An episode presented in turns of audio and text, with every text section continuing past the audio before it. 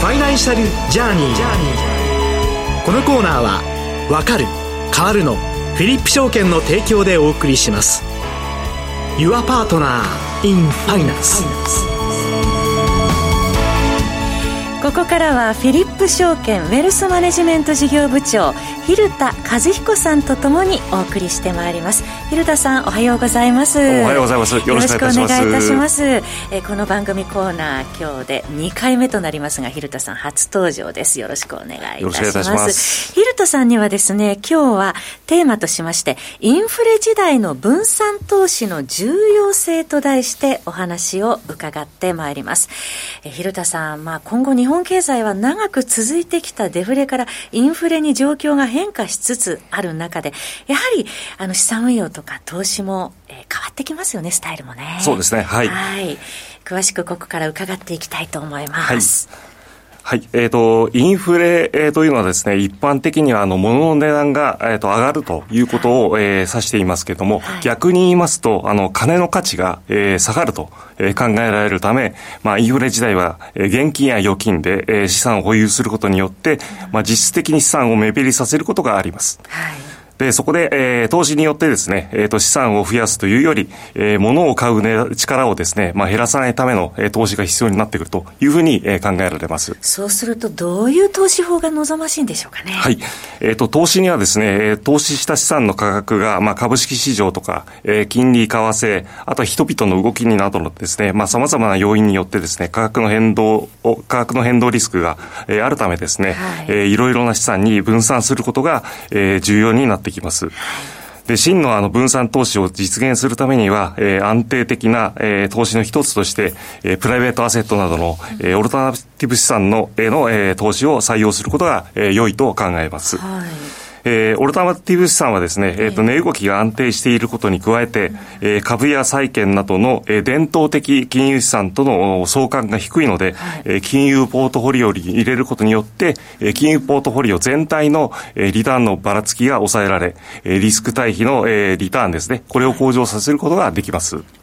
今、お話にありました、その、オルタナティブ資産ということはなんですが、これは具体的にはどういうものなんでしょうか？はい。えっ、ー、と、オルタナティブ資産というのはですね、えっ、ー、と、伝統的な金融資産である、まあ、公設市場で公開され、取引されている、まあ、株式とか債券とか、まあ、そういった金融商品以外の、えー、資産を指します。えー、オルタナティブ資産はですね、代替投資ですとか、あとは非伝統的金融資産というふうに言われることもございます。あの、最近では GPIF なども、このオルタナティブ資産に投資というのをね、あの、行ってますもんね。そうですね、はい。で、先ほど今、オルタナティブ資産についてご説明いただきましたけれども、プライベートアセットというキーワードもありました。このプライベートアセットとはどういうものなんでしょうか？はい、えー、プライベートアセットというものはですね、えー、あの、オルタナティブ資産の、えー、一つではあるんですけども、はい、まあ、公設市場に公開されて、まあ、不特定多数の人が投資できる商品ではなくて、えー、えー、市場の変動による、えー、価格変動リスク、の、えー、影響を受けづらくてですね、はい、まあ、中長期的に安定的なリターンを、えー、享受できる資産と言われております。はい、プライベートアセットというのは、まあ、景気や市場の影響を受けにくい資産ということなんですね。はいただ、その、えー、公開市場には、えー、さらされていないということなんですね。そうですね、はい。はい。公開市場にさらされてないものには、他にはどういうものがあります？はい。えっ、ー、と、公開市場にさらされてないものにはですね、まあ、こういったプライベートアセット、まあ、あの、オルタナティブ資産、えー、こういったものをはじめといたしましてですね、はい、まあ、大体形式としてはですね、大体死亡投資という形で、えー、こういったところにアクセスすることができます。はい。あの、投資信託にはよくある公募投資というのと死亡投資というのがあります。今、はい。広田さんにお話しいただいた、この死母投信というのは、具体的にはどういうものなんでしょうか、はい。えっと、死母投信というのはですね、えー、あの公募投信はあの不特定多数に対して、まあ、取得勧誘というものができるんですけれども、はい、死母投信の場合はですね、えー、お客様のへの、まあえー、勧誘にはあの制限がございまして、はい、えー、例えばあの3か月以内に、えー、49名までしか取得勧誘ができないと。うんえー、いう投資信託で、えー、商品性としては非常にあの柔軟な商品設計が、えー、できますので、えー、かなり、あのまあ、自由な金融商品というふうに言えることができます。で、また、えあの取得勧誘には制限がありますので、えー、まあ、一般的にですね目にすることはあまりないかなというふうに考えられます。限られてはいるけれども顧客のニーズに合致した自由な商品設計が可能であるというのが死亡投信ということなんですね。そうですね。はいおっしゃる通りです。はあ広田さん、この死亡投資の投資対象としては、一般的にどのようなものがあるんでしょうか？はい、そうですね。あの、一般的には非常にあの、馴染みの薄いあの投資対象になりますけれども、えー、あの、一例を申し上げますとですね、はい、あの、あの住宅修繕業者に対する、まあ、事業性のローンですとか、えー、あるいはノンバンク向けのローン、えー、生命保険を売買するライフセトルメントなどの、えー、投資をする、まあ、投資インターがございます。えー、特殊な、まあ、特徴のあるですね、投資対象ですので、はい、えー、それぞれの道にですね、精通した、えー、ファンドマネージャーがファンドを運営しております。あ、そうなんですね。えー、いろいろな種類があるということなんですが、ここまでご説明いただいたこのオルタナティブ投資のメリットとデメリットもあるかと思うんですが、はい、まずそのメリットはどのあたりにあるんでしょうか？はい。えっ、ー、と、オルタナティブ投資のですね、最もメリットと考えられることはですね、やはり、はい、えー、先ほど申し上げましたあの伝統的金融資産との、えー、値動きの相関が非常に低い、えー、またはない、えー、ということが挙げられます。はい市場の影響影響を受けずに、えー、中長期的に、まあ、安定的な利回りを享受することができると考えられます、はい、この中長期的に安定的な利回りが享受できるということですね、はい、短期的ではなくということですね、ね。はい、一方で、このデメリットはどうなんでしょうか？そうですね、あのまあ、デメリット、えー、最もデメリットとして考えられるものはですね、あの流動性ですね。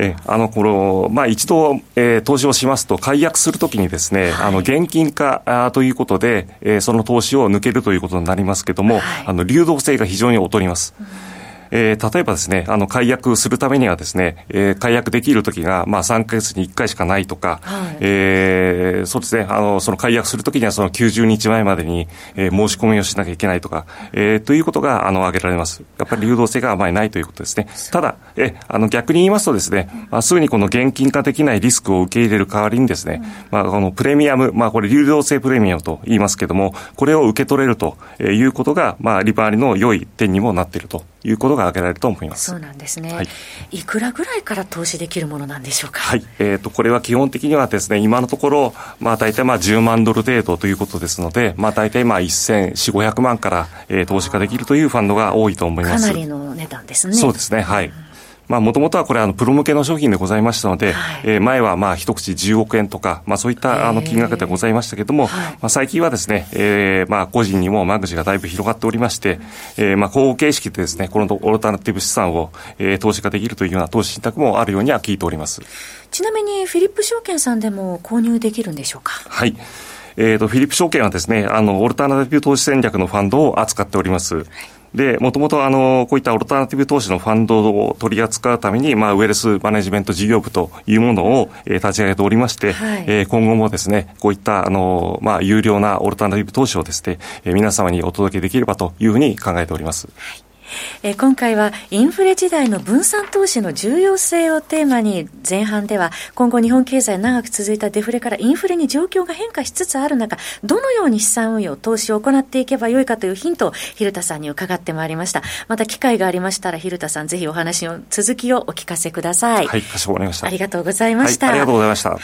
えー、このお知らせの後はもう一方ゲストをお迎えしてお送りします。フィリップ証券はわかる変わるをブランドコンセプトに投資のことがわかる分かって参加する楽しさを皆様へお伝えしています。いつでもお客様の良きパートナーとして対面営業オンライン法人営業上場支援などお客様に合ったご提案が可能です。多様な投資商品が登場する現代社会。投資がわかると意識が変わる。意識が変わると世界が変わる。Your Partner in Finance フィリップ証券。詳しくはファイナンシャルジャーニーコーナーサイトのバナーをクリック。当社が提供する金融商品は価格金利水準為替等の変動や発行者等の信用状況等の悪化等により投資元本以上の損失が生じる恐れがあるものを含みます。契約締結前交付書面または目論見書をよくご理解の上お取引ください。フィリップ証券株式会社金融商品取引業関東財務局長金賞第127号。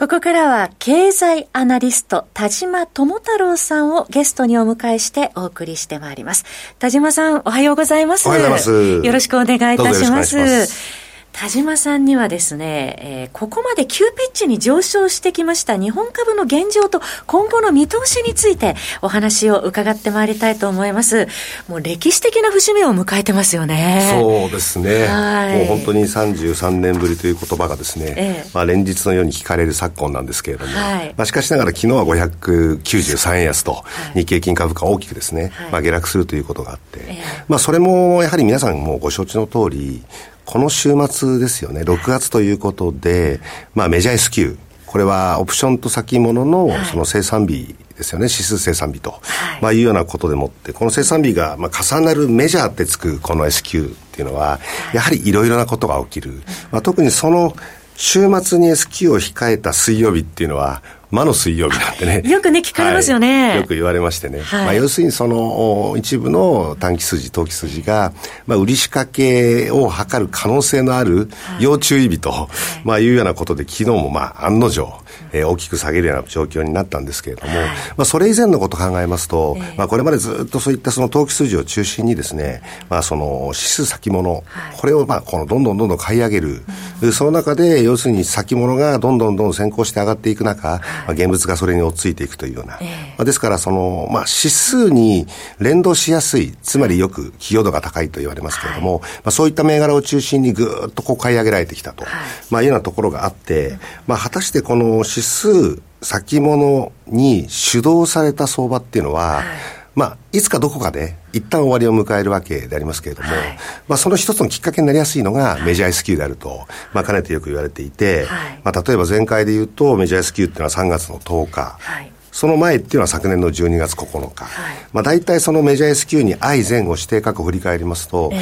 まあ一旦株価がピークアウトして、はい、まあ一時的にも調整局面に入りやすいと。まあこういうことはもう皆さんもご承知の通りだと思います。はい。はい、まあ今回もそのメジャー S q 前で調整が入りやすいということになっているということなんですか？そうですね。あの、えー、まあ昨日の今日ですので、またその今日明日、まあつまり本当の S q に向けて買い戻しの動きが出たりとか、いうところもあるかと思うんですけど、注意したいのは S q 通過後、つまりは来週の週明け以降、はい、まあ一旦調整局面を迎える可能性もありやなしやというところで、まあ、やはりその前回の3月10日考えますと、これそのちょうど相前後して、例のあの SVB の問題がありましてですよね。シリコンバレーバンクの。はい。これがやっぱりその KF1 の問題でもって大きく株価の下げに寄与したっていうところはあったんです。はい、まあ確かに特別要因、特殊要因としてあったんですけれども、はい、まあしかしながらやはりもう一つ二つの要因として、えー、S q を通過した後に調整を迎えたということと、はい、やはりその当時ですね、えー、俗に言うその最低改ざん、